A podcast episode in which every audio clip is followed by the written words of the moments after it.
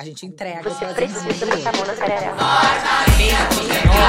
Botei a mão e depois a mão na estudar, mano. Eu não. Senta direito, garota.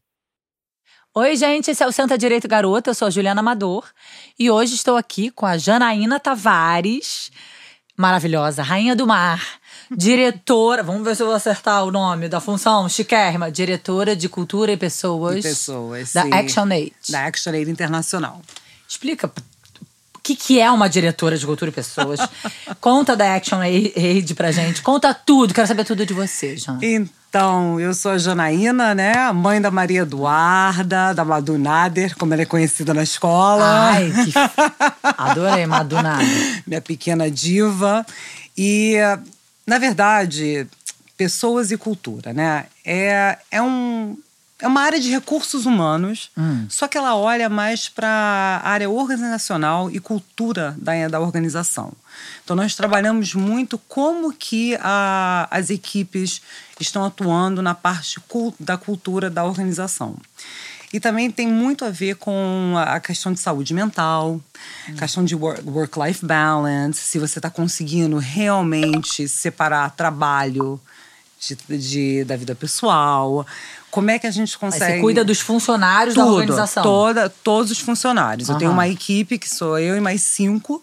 A minha equipe está espalhada pelo mundo. Eu tenho duas pessoas na África. É, eu acho que explica um pouquinho o que é a ActionAid, ah, né? sim, Acho a é legal. ActionAid. A ActionAid é uma organização internacional. Uhum. Ela foi fundada em 1978, se não me engano, na Inglaterra. E hoje o escritório dela é, foi transferido para Johannesburgo. Ela Uhum. foi a primeira organização do terceiro setor internacional a transferir todo os, o- as suas operações para a África, para o Global South, que nós chamamos, né? E a ActionAid ela está em Johannesburgo desde 2010. E nós atuamos em 45 países. No Brasil, nós temos um escritório. É, nós temos em torno de 25 projetos é, parceiros aqui no Brasil. E como é que a ActionAid funciona? A ActionAid, ela tem, você pode apadrinhar uma criança, né, que você doa um valor mensal e aquela doação, ela não vai diretamente para a criança, mas sim para a comunidade onde a criança vive, para poder desenvolver projetos para a criança e para a família da criança que está ali. Então, aqui no Rio, nós atuamos com a rede da Maré e temos vários projetos no Norte, Nordeste e em São Paulo. E hoje a ActionAid, ela, o foco dela é tentar melhorar a situação das pessoas que, infelizmente, são invisíveis para, para os governos em qualquer lugar do mundo. Né?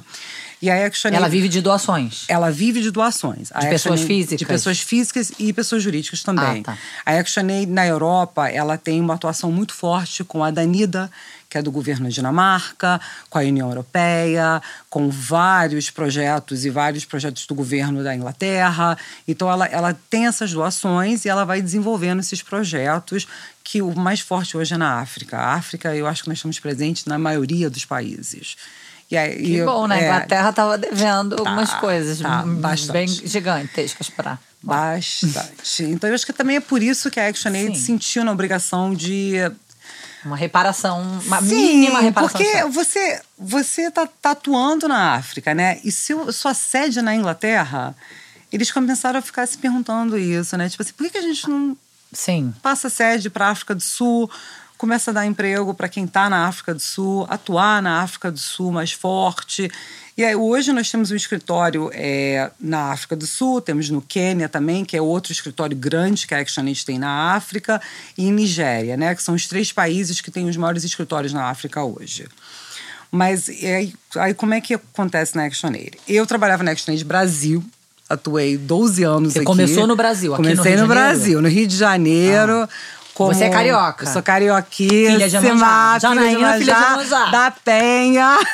Ah, maravilhosa. Muito orgulho. Carioca da Penha. Começou Da na ActionAid Leopoldina. Brasil. Comecei na ActionAid Brasil como Ah. assessora do diretor de país, que era o Adriano Campolina na época. Aham. E ele. O Adriano é uma pessoa bem interessante, sabe? Ele dá oportunidade para as pessoas. Eu acho isso muito bacana. Porque ele enxergou em mim uma, um- uma, Uma potência. para poder coordenar uma área de RH. Você entrou, mas você entrou há, há muito tempo? Você entrou, você já tinha, você tinha alguma formação? Como é que foi esse encontro com a Então. ActionAid Brasil? Como é, que como é que foi o encontro? A Janaína trabalhava com moda em Nova York. Gente, mas peraí, Janaína de Penha, filha de Manjá, já é, é, é porreta. A Janaína já trabalhava com moda em Nova Mas, York. é, Ah. Foi diretora de eventos da DKNY durante muito tempo. Ah, então Campolino também não teve tanta esperteza assim. Era óbvio que você era foda. Ah. Porque a Janaína teve a, o grande privilégio que meu pai era do Banco do Brasil e ele foi transferido quando eu tinha Uhum. Ah, seis sim. meses. Era uma bebê ainda. Ah, você foi beber. Fui bebê nos anos 70 para os Estados Unidos, para Nova York. Uhum. Meu pai era, era head de auditoria né, do Banco do Brasil e morei minha vida quase toda em Nova York. Nova York foi Ah, minha então base. essa penha aí. ah. É, mas a Penha tá aqui, a mamãe tá lá, Sim, tá todo Penha mundo. não- A Penha tá muito nunca forte saiu do aqui. coração. Não, nunca saiu do coração. E aí, o que que acontece? Eu voltei pro Brasil, fiz faculdade, me formei. Ah, você fez faculdade Fiz aqui. faculdade aqui, porque meu pai se aposentou. Meu pai trabalhou 35 anos no Banco do Brasil. Então, a vida dele era o banco, né? E o sonho dele era voltar pro Brasil. Meu pai, e meu pai era flamenguista doente, mangueirense doente, sabe? Eu vinha com ele todo ano para desfilar na Mangueira, desde pequena. Então, assim, é é uma paixão muito grande, né? E era, ele era o típico carioca, né? Eu adorava, era, da- tinha carteirinha do buraco quente da Mangueira, é, foi sócio proprietário do Flamengo desde o início. Então, assim, era aquele carioca na, Então da- sofria, né? Morando em Nova York. Sofria, sofria muito. E aí voltamos quando ele se aposentou. E eu fiz faculdade aqui, estudei na Gama Filho, lá em Piedade. Quando eu estava para me formar, eu fiz uma prova para trainee para o Bank of America. Só que eu achava que eu ia ficar aqui. Mas como eu tinha cidadania, eles me mandaram Ah. para Miami, que foi um desastre. Já um te falo. desastre? Odiei morar em Miami. Eu e Miami não nos encontramos. O banco não era meu perfil. Sim. Falava muito alto, as pessoas. Né? Aquela coisa, Ah, eu amo. É, né?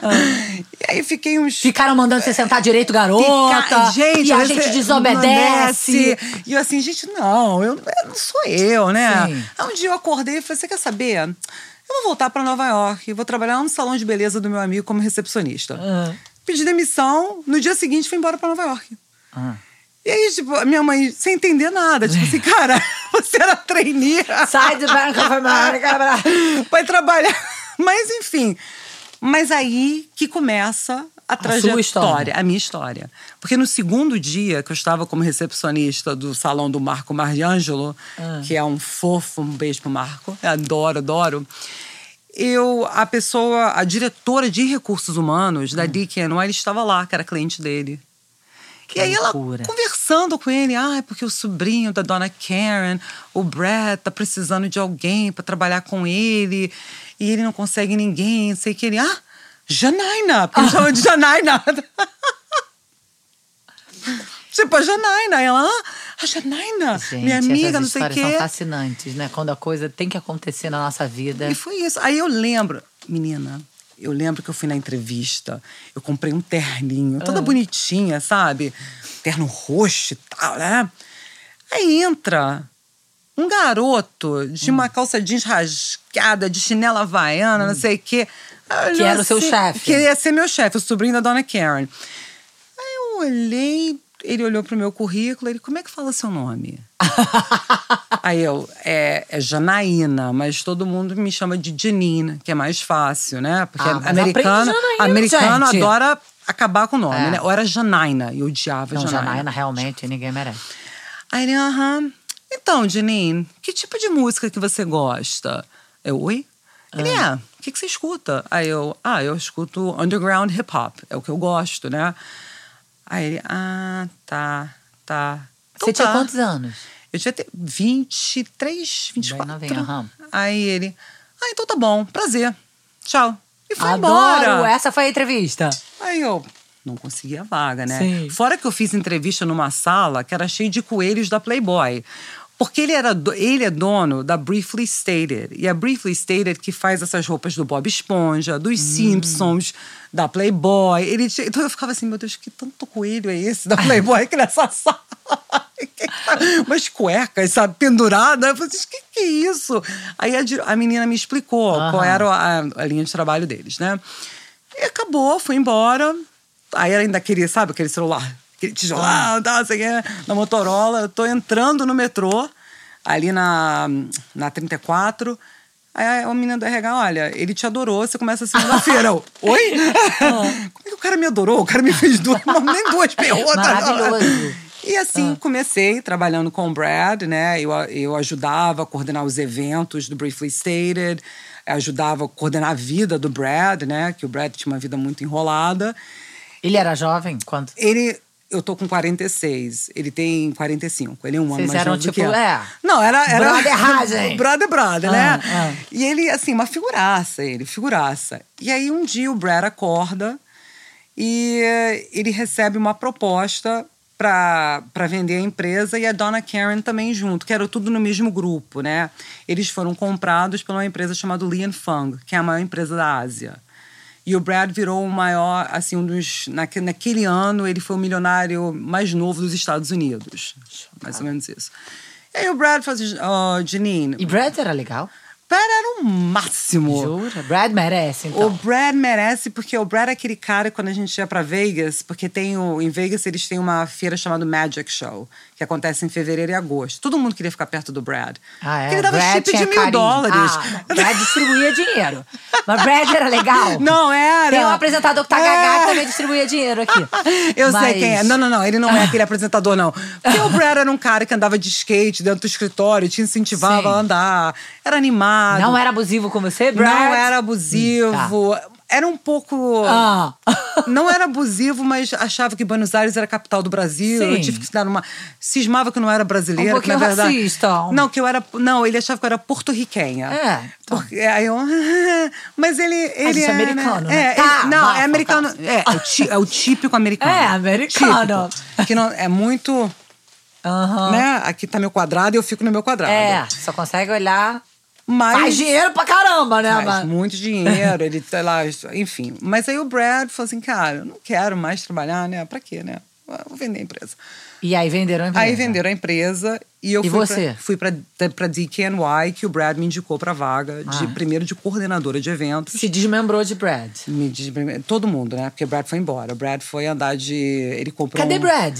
O Brad tá lá em Long Island. Brad tem que Brad tá- patrocinar Senta Direito Garota pra reparação histórica. O Brad tá com ele mulheres. compete né, em corrida de Fórmula 1, Ah, nem Fórmula 1, sei lá, Brad. alguma fórmula Ah. aí. Ele tá lá, o Brad tá lá. Agora ele tá com uma. Ele Curtindo a vida doidado, Brad. Fez, ele fez um- uma linha de maquiagem Hum. orgânica, mas não deu muito certo, porque o Brad não é um cara muito certo pra isso. Mas Bom, ele tá Brad lá. não usa maquiagem ou usa Ele- maquiagem? Não, não, não é. usa, não usa. Mas ele tem oito filhos, né? Então, assim, eu acho que. É, são oito Brad filhos, fez sendo que ele tem dois filho. Ah. casais de gêmeos. Então, assim, o Brad tem bastante o que fazer na vida dele. Caramba, oito filhos. Oito filhos, oito Ah. filhos. Um tudo escadinha, um atrás do outro. E quando eles iam pro escritório era maravilhoso. Nossa, maravilhoso. A tia Janine adorava. Ah, pra e aí você seguiu, gente, tia Janine. Né? Aí eu segui para DKNY, comecei como coordenadora de eventos, só fazendo New York Fashion Week, né?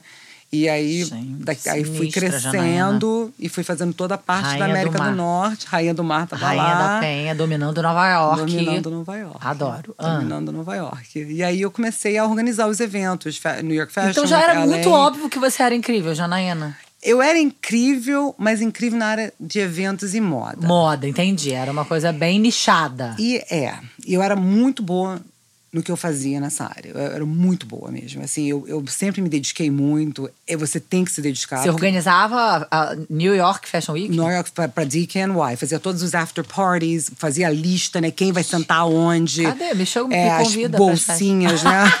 Que legal! Os goodie bags. Tipo, Diaba Veste Prada. Nossa, eu vejo aquele filme, eu, eu tô me vendo ali, porque Que é isso, né? É, é isso mesmo. E você tem que saber quem. Quem é pode- quem. Quem é quem? Quem não pode sentar do lado de quem porque estão brigando. Babados. Aí tem sempre a mãe de alguém que quer mais um brindezinho, você não pode dar. sabe? Tem essas coisas, né? Mas. E, aí, e na época de New York, principalmente New York Fashion Week, você dorme no escritório. Imagina. Nós temos um colchãozinho lá, fica todo mundo lá, tem banheiro pra tomar banho. É tipo oficial, real, Não, é oficial. oficial, dorme. real. Não, é- não é uma forma de dizer, né? Não, você dorme, dorme. dorme, dorme. os bichinhos são dorme. muito doidos, né? Aí tem uma sala cheia de roupa, né? Que você pode escolher a roupa que você quer para poder. Porque você, a tua vida tá ali. Você tá ligada naquilo. Estamos. É, É. Estuprando sua alma. Mas eles te dão umas roupinhas. Mas a gente dá umas te dá até um colchão. roupinhas, É, um colchão, roupinha e vodka. Eles são muito bons, né, Nessa? tá, você ficou quantos anos vendendo sua alma? Eu fiquei vendendo a minha alma até 2007. E aí meu pai ficou muito doente. Muito Seu doente. pai tava aqui, né? Meu pai tava aqui, minha mãe tava aqui, minha irmã, todo mundo. E eu decidi voltar. Falei, cara, eu vou voltar pro Pediu Brasil. demissão? Eu pedi demissão, não me demitiram. Falaram que não. Não, iam- vamos obedecer. Você não vai. Dá licença, né? A gente não o meu, obedece. é, o, a pessoa, o meu coordenador era o Paul Maguire, que tinha trabalhado muito tempo aqui no Brasil, então ele entendia muita mentalidade brasileira. Era o inglês que trabalhou na Que Bom aqui do Brasil, Ah. depois estava lá com a moda, muito louco, né? E ele ficava assim: não, não, você não vai se adaptar. Você não vai se adaptar, você vai voltar. Ah. Eu vim com uma licença, eu falei, gente, mas eu não, eu não vou voltar. E assim, eu, eu vou ser muito sincera, no início, tinha dias que eu queria gritar. Porque você começava a buscar alguma coisa e você chegava, tipo assim, pô, eu trabalhei na hora Karen, cara. Fui diretora de eventos da DKNY. Só que eu não conhecia ninguém no Rio de Janeiro. Sim. E aí? Eu não sou na- Carol Sampaio, eu não sou essas, essas menininhas que estão na moda de eventos. Eu não sou ninguém, eu não sou, eu não tenho esse nome. Eu sou Janaína, eu sou a Janaína Tavares. É, você é bastante coisa. Mas eu, não, bastante mas eu não tinha conhecimento porque eu Sim. nunca trabalhei aqui. Não- exatamente, você só eu não dava aula tinha- de inglês quando eu trabalhava aqui. É, você não tinha nenhum conhecimento no Nenhum, mercado brasileiro. nenhum é. conhecimento. Nenhum Aí- QI, que a gente sabe que É, o Brasil funciona que muito. é muito forte. E eu comecei a ficar muito decepcionada. Eu falei, gente, eu ia nas entrevistas. Mas você voltou basicamente também pra ficar perto do seu pai. Eu voltei pra ficar com meu pai. Ou você tava de saco cheio também dos Estados Unidos? Não, não, não. Eu, tô- eu adoro Nova York. É. Nova York, pra mim, é a minha segunda casa. Eu adoro Nova York. Eu entendo a maneira como Nova Yorkino é. Eu gosto, assim. Eu gosto daquela. Eu sou muito urbana. Então, você Deu quer me enlouquecer reparar. é me mandar pra um lugarzinho Filha que eu vou de. Iemanjá urbana. É, tipo assim, vai lá pro meio Nojinho do de mato. areia. Eu quero prédios. Gente, eu amo Nova York, adoro, adoro, adoro, adoro. Ah. E eu morava na ilha, então assim, e, gente, eu, eu tinha a vida que eu pedia a Deus. Eu entrava em tudo que era boate, todo mundo me conhecia. Não, com certeza, Sou super da noite. Eu, eu funciono muito bem à noite na madrugada. Então, assim, pra mim tava, tava tudo tava E tipo, encaixando. o quê? 30 anos na noite nova Na iorquina? noite nova-iorquina, gente. Você, assim, não tem que Deve ter enfrentar sido bem fila, legal. Ai, meu né? Deus. Então, assim, umas coisas assim que a gente gostava. Sim, mas curtiu bastante, Curti foi muito, bem legal. Curti muito. Mas quando eu voltei, eu fiquei muito decepcionada. Primeiro que você vai nas entrevistas e ninguém te dá retorno. É, Mas, eu, assim- eu- eu acho que assim, profissionalmente é um baque, né? Muito. Pra você que foi praticamente formada É. com outro tipo de. É. É muito Foi difícil. muito Eu- difícil. Eu fiquei seis meses procurando e não achava nada. Ah.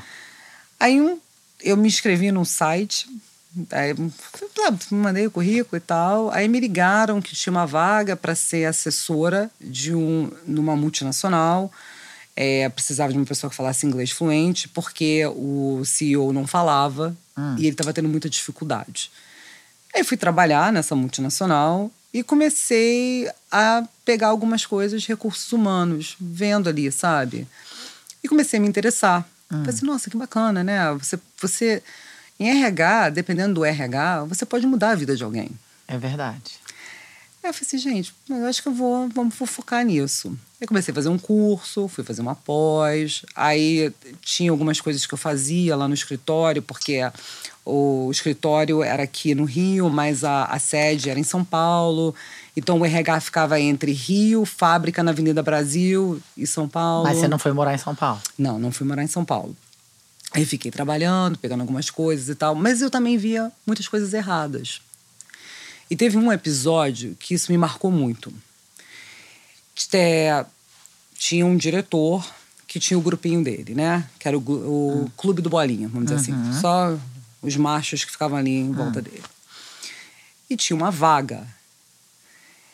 E tinha uma menina que trabalhava do meu lado e ela era a pessoa, a melhor pessoa para vaga. Aham. Ela tava hiper, ali. ultra habilitada. Super, super. Provavelmente melhor ela. do que todo. Até que o diretor. Era ela.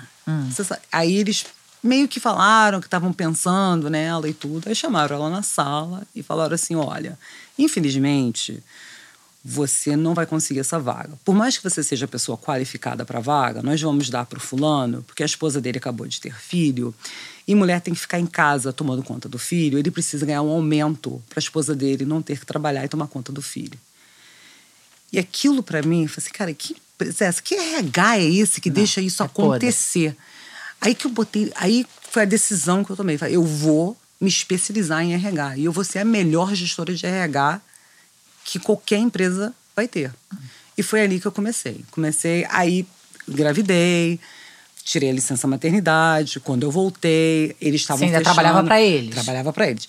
Eles estavam fechando o escritório aqui, me ofereceram ir para a fábrica, que era lá em Barros Filho, se eu não me engano, ou para São Paulo. Eu não quis nenhum dos dois. Eu falei, ah, não, eu, eu já estava já tava cansada do lugar também, eu quero ser demitida e eu vou trilhar um outro caminho. E aí foi, foi na véspera do carnaval.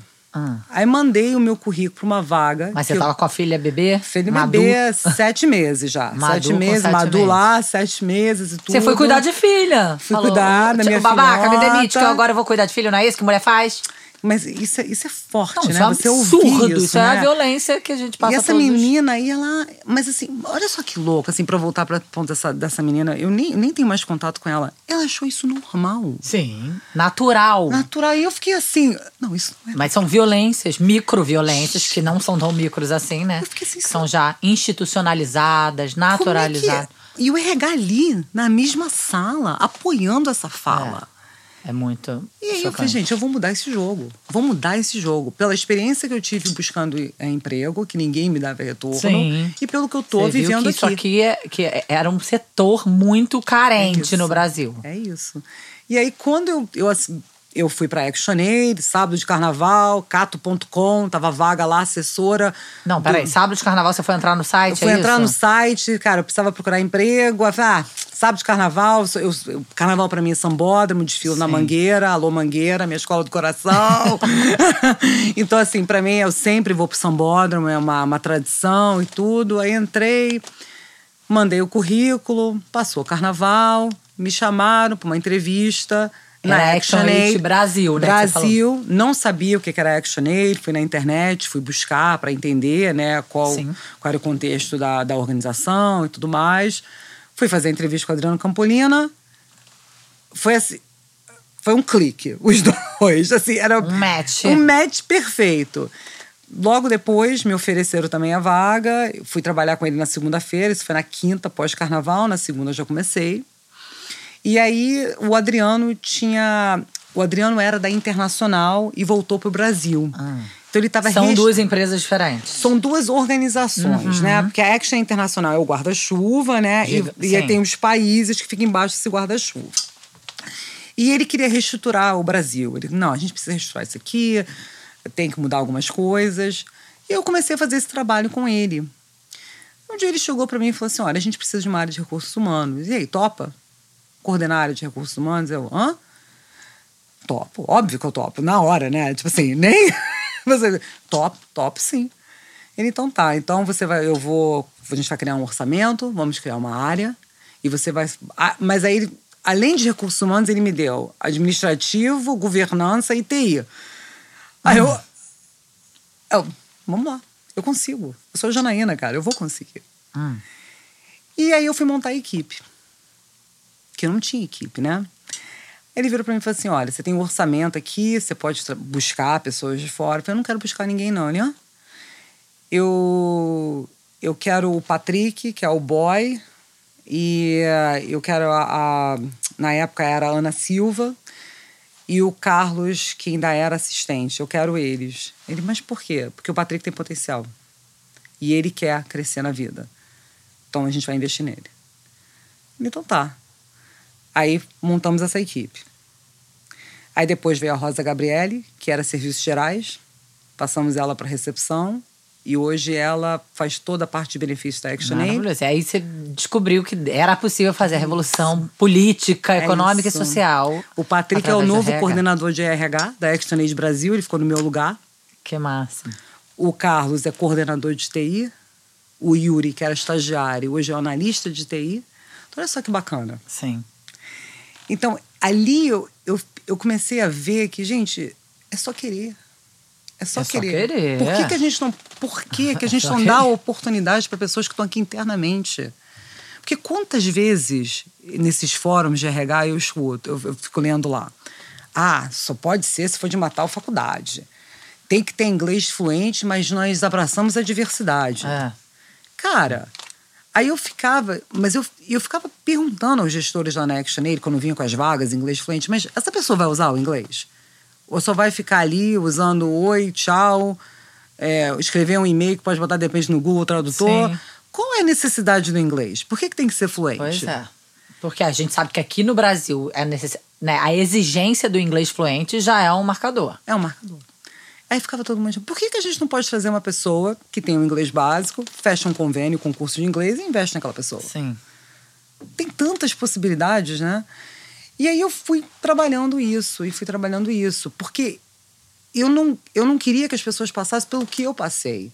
É igual, é igual quando você envia um currículo. Todo currículo recebe uma resposta. Tem que receber uma resposta Sim. dentro da, da equipe.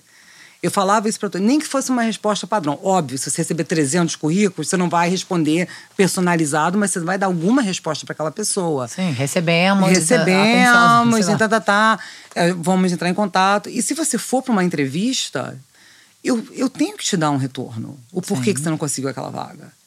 Eu faço questão de fazer isso. Porque isso é muito importante. Claro. Isso é muito importante. E eu lembro que eu ficava muito frustrada.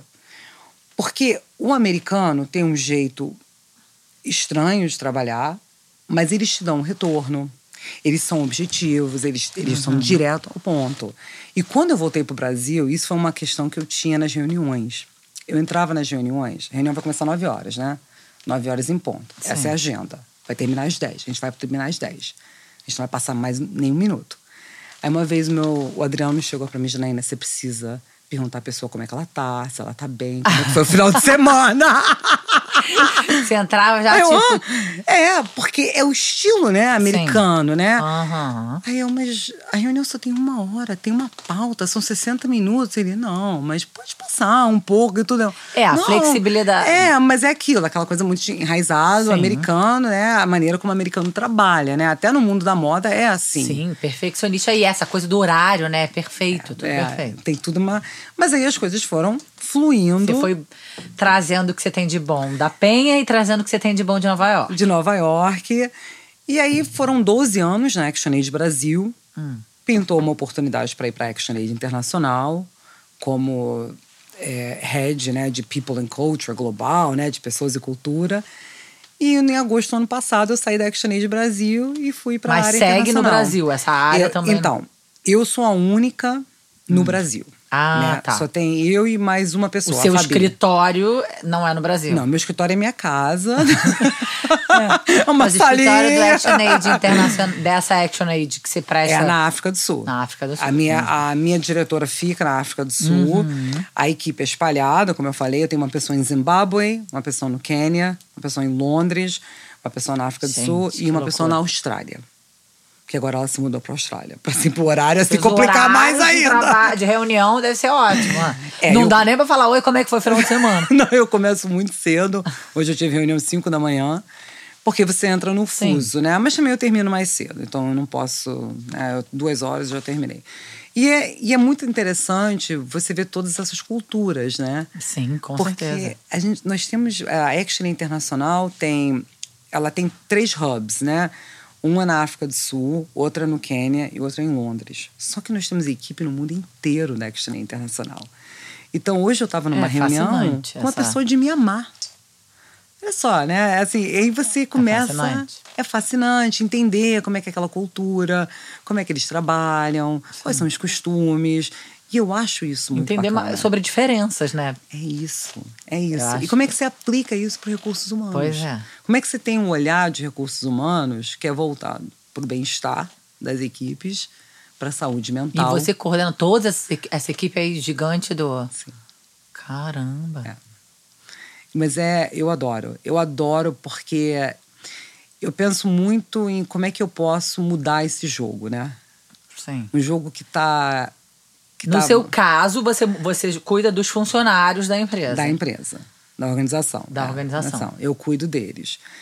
Mas, ao mesmo tempo, eu também tenho várias oportunidades. Né? Eu participo de vários grupos de RH internacional. Hum. Eu vou palestrar agora em Berlim, daqui a duas semanas, sobre saúde mental, sobre a- como é que nós precisamos trabalhar a saúde mental dentro das equipes, como é que as equipes precisam ter apoio, é, como é que você cria uma equipe que não tenha medo de falar. Sim. Porque eu acho interessantíssimo quando você entra numa reunião que só cinco ou quatro pessoas que falam, né? Sim. Tem 30 pessoas, só que eles são sempre, sempre as mesmas figurinhas. Existe um problema ali, Claro. que ninguém quer ver. É uma cultura do medo. Ah, com certeza. Então, como é que a gente muda isso? Maravilhoso. Então, eu gosto muito de falar sobre isso, porque eu acho que é importante o RH liderar também esse movimento. Muito. Muito. E é possível uma empresa ter sucesso financeiro é, e, e tra- né, tratar com dignidade os seus funcionários. Com certeza. né? Eu acho que a gente precisa Com reescrever essa certeza. história aqui no Brasil. Com certeza. Né? Eu já ouvi por causa de CEP. Assim, ah, eu não vou chamar essa pessoa porque o CEP dessa pessoa é da Baixada. Eu falei, gente, o que, que é isso? Ah, isso, pô. Cara, as coisas não podem ser assim. Você não pode. 2023, a gente já tá. A gente ainda tá falando sobre isso. Já é igual tá a questão. Eu isso. tava conversando com a minha amiga semana passada. Ela trabalha numa empresa, que eu não vou falar o nome, mas ela tava super frustrada, porque os anúncios encorajamos pessoas negras, trans, patra- mas lá dentro essas pessoas não têm oportunidade, é, É. só pra fazer É aquele. tudo- Sabe? Então é isso que eu fico magoada, gente. Sim. A gente precisa olhar pra dentro também. Você tá contratando, você tá dando oportunidade pra essas pessoas? Se as pessoas estão tendo a mesma oportunidade que uma pessoa branca que estudou na PUC, SPM, sei lá É. onde. Acho- é isso que a gente precisa perguntar. E o RH precisa liderar esse movimento. É, porque é isso que vai fazer a diferença na É transformação isso. na sociedade, né? Senão não. Senão nunca vai Cadê mudar. os líderes pretos, É, os líderes É que. isso que eu fico me perguntando. Então, assim, a gente precisa, o RH precisa rever isso. O RH precisa liderar, precisa- o RH precisa ter coragem para falar. Porque se o RH não se mexer, nada vai acontecer. Então, é por isso que eu acho que a gente, eu tenho que mudar esse jogo. O RH precisa mudar esse jogo. E eu sempre falava isso na- nas equipes, eu sempre falava isso em reuniões. A gente precisa olhar o que está acontecendo dentro da- das organizações, ouvir as nossas equipes. Você tem que ouvir sua equipe. Para para ouvir aquela pessoa. Conversa com aquela pessoa. Não é só saber o nome da pessoa e dar bom dia. Não é só isso, não. É sentar e conversar, entender. Fazer, ter, não é uma vez por ano sentar com a pessoa e dar um, um feedback. Sim. E Esse uma organização de terceiro setor que se propõe a mudar né, o mundo Sim. e Tem- não agir é. internamente de acordo com. Não, não tem como, né? Você tem que walk the talk, né? O famoso, né? Então é muito importante isso. Isso é muito importante. E eu, eu assim, eu, eu E tá rolando. E tá rolando. e tá rolando. Maravilhoso. E tá rolando. E assim, eu acho. Eu quero que as pessoas. Muitas pessoas me procuram que estou iniciando na área de RH e eu sempre falo isso. Você precisa ter aquele olhar, aquela empatia, Uhum. olhar mais humano. E aqui no Rio de Janeiro você falou que a ActionAid é, tem projetos dentro da maré. Sim, sim, na rede. Na mas rede, na, rede. na E aí, mas doa dinheiro, mas como é que faz? Algumas pessoas trabalham. Como é que funciona essa. Não, a- o, o escritório da Action Aid fica na Glória, né? Hum. Aí você tem uma equipe de, é, de programas que ela coordena esses projetos, né? Então essa equipe que faz a ponte, né, com a com a maré, aí desenvolve projetos De educação, de educação. são o A maré eu não sei qual é o foco, eu teria eu, eu não lembro agora, mas eu sei que Uhum. eles têm toda uma oficina também de música lá. Tem um grupo chamado Maré dos Sabores, que são moradoras que fazem hum, buffet para festas, que também é bem bacana, elas Que faziam legal, lá na aham. Action Era bem legal. E assim, aí tem outros projetos. Tem um projeto em Heliópolis, em São Paulo. Antigamente também tinha aqui na Cidade de Deus, acho que não tem mais. Mas os projetos Action Aid são muito interessantes. São. muito interessantes. E tem e assim, e, e, infelizmente você precisa de Action Aid na vida dessas pessoas, né? Porque são De invisíveis. várias Action de, va- de várias Action Aids. Porque as pessoas são invisíveis para o governo, né? É igual é, lá nos Estados Unidos. Né? Nos Estados Unidos eu atuo muito com a questão de imigração. Hum, ai, isso legal. Então, assim, Vamos falar disso. Isso para mim é desde nova, né? Minha mãe já quando nós morávamos lá, minha mãe dava aula, né, de inglês, ela era voluntária para brasileiros que tinham acabado de chegar e tudo. Uhum. E eu e eu sempre via aquilo tipo assim, nossa, eu perguntava pra minha mãe, mas por que, que eles têm tanto medo, né? Minha mãe, porque eles estão numa situação diferente da nossa. Eles são ilegais. É, eles são ilegais, nós somos privilegiados. Sim. Nós temos visto, né? Viemos pra cá pra uma outra con- condição. E aquilo ali ficou muito presente pra mim. Então, quando eu voltei, quando eu fui para o Bank of America, e, enfim, aí depois fui para Nova York, eu comecei a me aproximar mais dos projetos de imigração. Ah, desde essa época, então, você Desde já. essa época, muito forte nisso. E aí eu tenho um grande amigo que é haitiano e uma grande amiga que é dominicana. E nós montamos um. Era o nosso voluntariado, numa igreja em Newark. Aham, que Newark você fez tem uma... a sua organização. Eu fiz a minha organização. Sua mini organização, É, minha mini organização. organi- Toda terça-feira nós Aham. ficamos numa igreja ajudando pessoas que, a- que acabaram de chegar, explicando, né? Que naquela época você você poderia, né, é, em New Jersey, em Nova York, matricular seu filho, não precisa mostrar teu status Aham. migratório, pode levar seu filho no hospital, Explicando tudo quais isso. eram os direitos direitos mínimos que eles mínimos tinham. porque eles não tinham noção. Então a gente ficava nessa igreja toda terça-feira, de 5 às 11, né? E a gente ajudava a comunidade brasileira, haitiana, dominicana, e quem estava ali, Sim. a gente estava ajudando. E aí eu fui, fui me envolvendo mais, envolvendo mais. Aí fui fazer um curso dentro do, da imigração para traduzir, né? Aí quando um brasileiro, ele ia ser deportado, eles me chamavam, ia lá traduzir, eu explicava quais eram os direitos.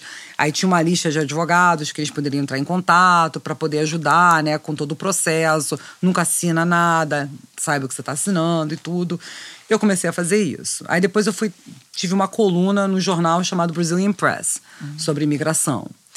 E aí eu fui me envolvendo mais e mais, mais e mais. Aí depois um, chegou o nosso querido Donald Trump, e aí que eu me envolvi mesmo, né? Eu faço parte de um grupo, é, Sim Se Puede, que ele é baseado na Califórnia, mas ele tem um escritório em Nova E York. você já estava aqui no Brasil, mas seguiu Mas tocando sempre, tudo. eu tô Uhum. sempre presente. E Sim. também faço parte de um grupo Latinas for Equal Pay, né?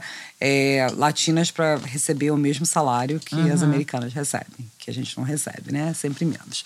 Então eu, eu sou muito envolvida com esses projetos. Já fui para a fronteira, já vi na pele o que, que as pessoas passam, né? Fui, fiquei na fronteira entre Barra México e Barra Califórnia.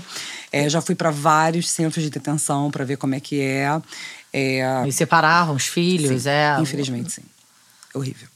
Hoje existem em torno de, acho que são 8.300 crianças perdidas no sistema americano, porque os pais foram deportados e não tem como achar os pais e eles estão lá para adoção. É, é muito triste, é muito triste. Uma vez eu perguntei para uma brasileira. Estão lá nos Estados Unidos para ser adotados para pelos. ser adotados, dentro do sistema de. Gente, é sequestro né? isso. Porque os pais, porque eles separavam, né? Separavam as crianças Sim. dos pais. É, é tipo assim, uma bola de neve de violência. E ninguém consegue consertar. Porque o documento, geralmente. Geralmente as pessoas falam que são mexicanas, né? Porque quando você é mexicano, eles já te devolvem direto pra. Que é mais pra- perto, É, é. é mais perto. Então dão nome, nome falso, enfim, né? Tem, tem Então uma- não conseguem localizar os. Não, não vai conseguir localizar. Eu Mas queria- será que os pais não conseguem. Os pais não conseguem. Alguns até têm parentes nos Estados Unidos e conseguiram localizar.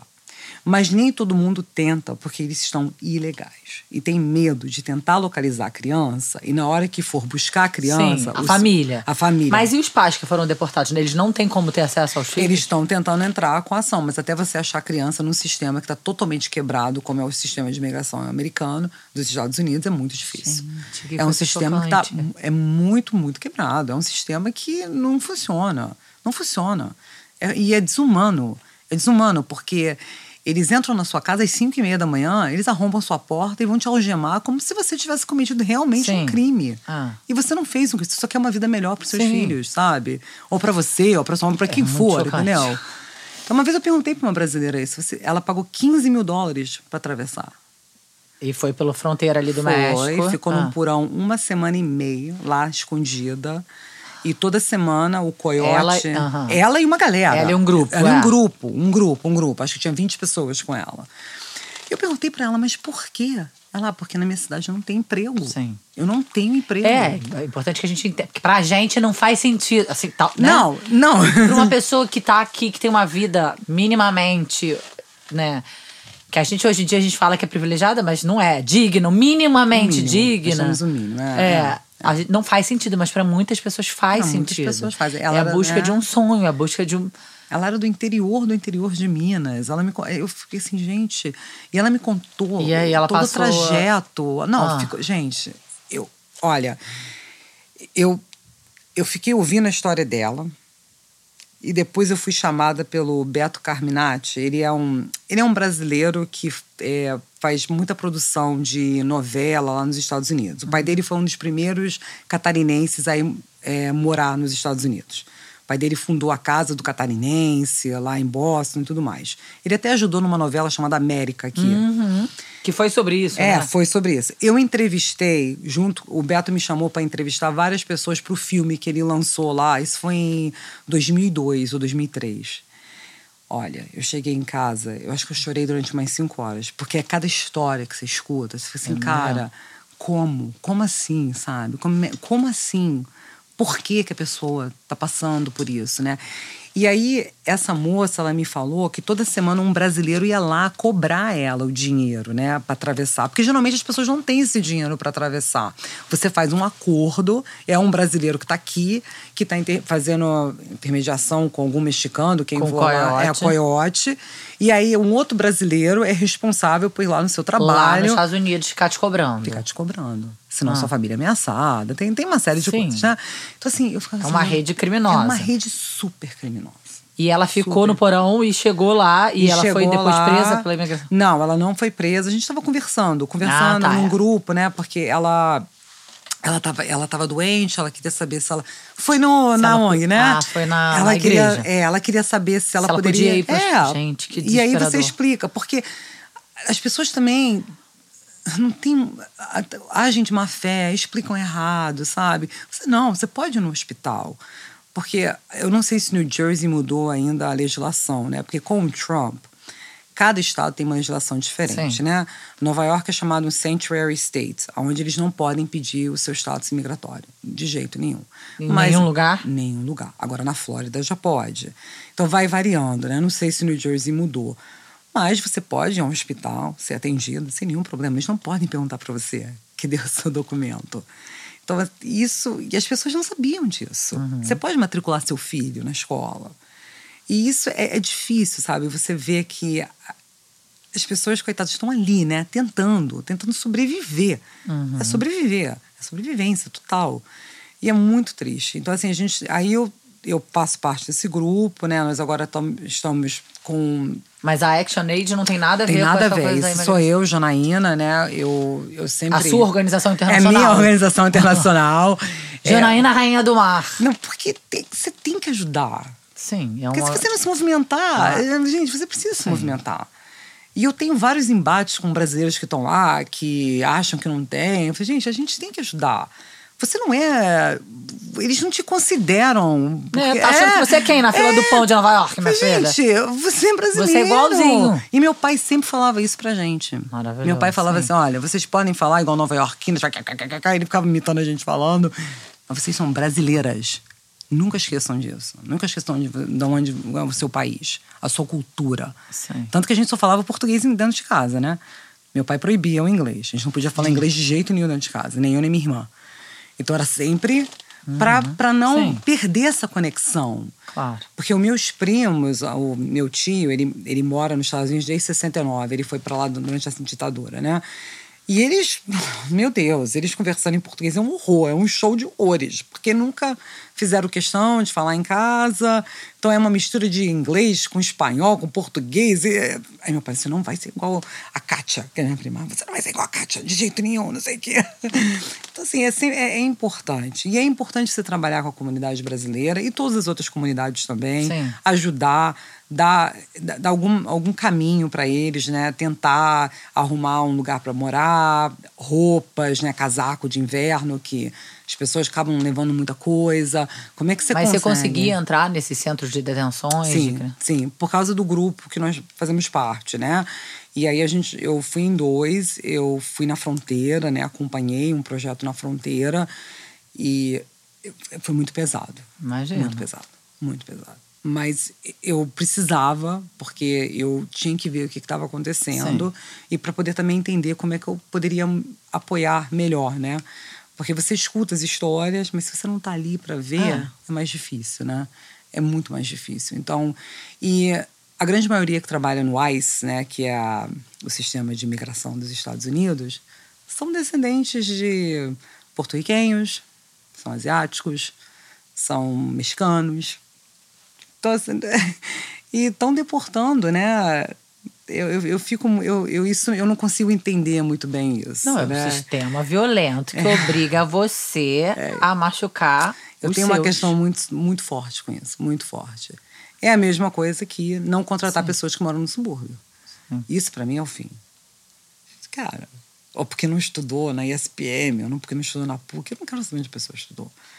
Eu quero uma pessoa que tá ali, que eu sei que eu vou conseguir desenvolver e vai entregar e vamos trabalhar juntos. E vai crescer.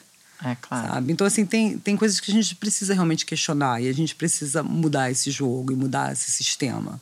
Porque senão, quem vai? Fica sempre aquele grupinho lá dos homens. Do Aquele da primeira é, empresa. o tur- a turminha do, do Bolinha. Aí você Clube do fica Bolinha é, dos- Fica, fica ali, né? Que não deve aquelas um- piadinhas. uma de nós. É, aquelas piadinhas. aquelas, aqueles comentários tudo sem graça. E RH do lado, sem falar nada. Não pode ser assim. RH tem que chamar atenção. Fala, não, vem cá. Uma vez na ActionAid, a gente está falando agora, agora minha, cabe- Hum. minha, minha mente voou aqui. Nós fizemos uma campanha, era sobre assédio. E aí você tinha que imprimir uma frase que você já ouviu na rua, mulher. Hum. Que, que era uma frase ligada a assédio. Aí nós fizemos um mural. Eu nunca vou esquecer. Que foi no dia da reunião do conselho. E foi no dia que eu montei o mural. Era cada frase. Aí teve um, uma pessoa da equipe, ele me chamou num canto e falou assim, Janaína, eu tô me sentindo muito mal. Que eu falei todas Eu essas. falei a grande maioria dessas. Eu Aham. falo isso. Como é que eu posso mudar? Bacana, né? Sim. Reconhecer. É errado, né? E aí teve toda uma, uma formação sobre liderança feminista, os princípios de liderança feminista, tudo, mas isso é interessante, né? Porque a pessoa deu de cara com aquela parede Sim, maravilhoso. e viu. É E aquela conta que não fecha. Toda mulher já foi assediada, mas nenhum homem nunca assediou. É. Como é que faz? Então. Como é que isso acontece? A gente né? está sendo assediada por quem? É, então, por nós mesmas. É Assim, tez. é, mas é, é isso. Eu lembrei disso agora. Eu falei, cara, isso foi, foi algo muito interessante que aconteceu na Action. Maravilhoso. Também foi muito marcante pra mim isso. A coragem deles de me falar comigo, E né? tem bastante mulheres em posições de liderança. Se- é, hoje nós lançamos até o, é, a pesquisa, né? São 350 mulheres é, em ActionAid global, né? Países e tudo, em posição de liderança. E são 180 homens só. Maravilhoso. Até na África, hein? Vamos dominar o mundo. Vamos, com certeza. Eu tenho certeza. Também tô firme nesse propósito. Eu tenho certeza. Ai, Janaína, amei. Você quer falar mais alguma coisa? Ah, Tem só- mais algo dessa gostaria- história maravilhosa aí? Não, eu só gostaria de pedir às pessoas que trabalham com recursos humanos para olhar com mais empatia as suas equipes, olhar mais para as equipes internas, como é que a gente pode desenvolver as equipes, dar oportunidade para as pessoas, ter esse olhar. É que precisa de consciência É. social, letramento racial, letramento de feminismo. É Complexo no Brasil, Mas, a né? gente Mas é isso aí. como- a gente tem que sacudir. Você tem que sacudir. Tem que sacudir. E RH Sair e, tipo, é, fazer esse intercâmbio. Porque, assim, você já provavelmente já fez muitas transformações dentro da Action Aid. Mas e as empresas todas brasileiras? Mas aí que Precisam beber na sua né? fonte. RH precisa iniciar essa revolução. Isso. O recursos humanos precisa iniciar essa revolução. Precisa pegar a mão desse CEO, desse diretor Pois vamos. é, mas aí a gente tem que cobrar as empresas, né? A gente como Sim, cidadão sim, também, né? sim, Pressionar sim. as marcas, pressionar, não sei, fico pensando como a gente muda. Não, é. E até uma. Acho que até eu fui mudando, né? Sim. Conforme, né? As coisas foram acontecendo e eu, eu fui mudando e eu fui buscando também para entender, né? De repente, uma realidade que eu tenho é diferente da realidade de uma pessoa aqui do meu lado, etc. Então, assim, como é que a gente também tem que buscar, né? Então é importante isso. É muito importante entender o outro, né? Sim. Acho que a gente nem sempre a gente quer entender. Então tenta entender o outro, tenta entender o, o que está acontecendo. Acho que isso também é importante, super importante. Senta, escuta, conversa, pergunta. Né? Acho Humanizar as relações de é trabalho, isso, né? Eu tive uma professora que ela, ela detestava essa expressão liderança humanizada.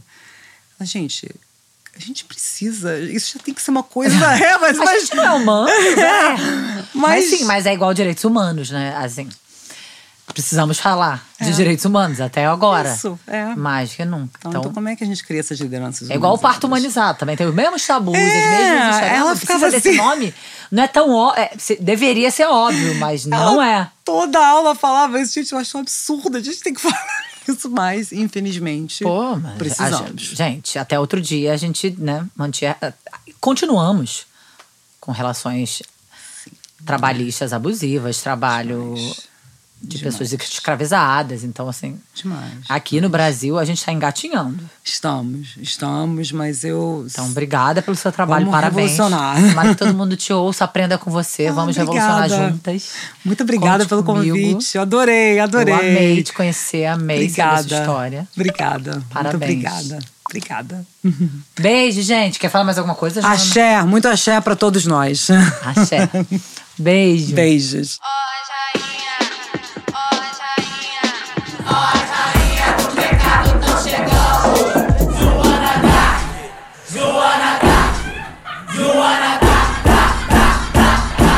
Senta direito, garota.